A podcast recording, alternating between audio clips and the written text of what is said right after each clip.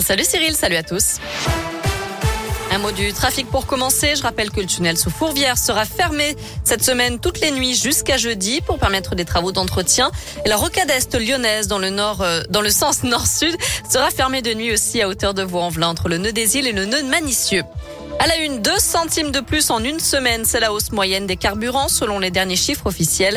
Les prix à la pompe n'en finissent plus de grimper. Le litre de gazole affiche désormais 1,558 contre 1,535 la semaine dernière. Le samplon 95 atteint 1,656 le litre en moyenne. Et le gouvernement réfléchit toujours à la mise en place d'une aide de type chèque carburant. Mais il va falloir encore patienter. Le ministre de l'économie, Bruno Le Maire, n'est pas favorable à la baisse des taxes, estimant qu'une baisse d'un centime d'euro représente 500 millions d'euros en moins dans les caisses de l'État.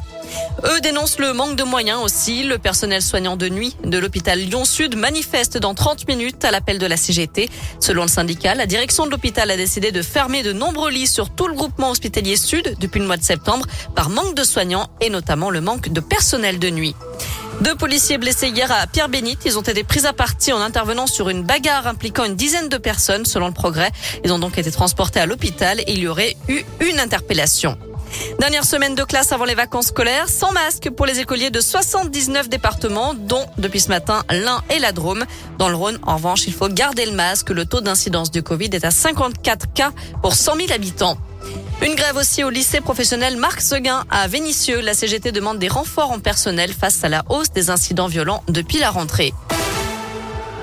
La justice française est-elle trop laxiste? C'est la question du jour sur radoscope.com alors qu'Emmanuel Macron lance aujourd'hui les états généraux de la justice à Poitiers. Objectif, élaborer des, des, propositions pour remettre à plat le système judiciaire français à partir de 2022.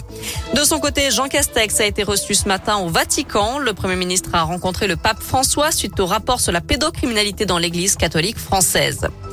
La flamme olympique a été allumée ce matin pour les JO d'hiver de Pékin. Elle est arrivée sur le site antique d'Olympie en Grèce, comme le veut la tradition, mais encore une fois à huis clos, donc sans public. En rugby, le Loup est troisième après sa belle victoire 25 à 19 hier à Gerland contre le champion de France et champion d'Europe en titre, Toulouse, qui était invaincu cette saison. Et puis première défaite en championnat des basketteurs de Lasvel, 82 à 74 à Strasbourg. Villeurbanne reste dans le peloton des six équipes de tête.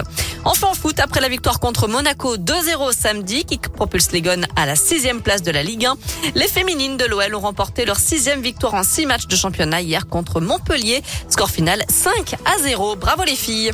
Un mot de météo pour cet après-midi. Bah, écoutez, ça ne change pas. Un beau soleil, du ciel bleu, quelques voiles nuageux, mais alors absolument rien de méchant. Pas de pluie ni de nuages à l'horizon. Les températures sont comprises entre 18 et 21 degrés pour les maximales à Lyon cet après-midi.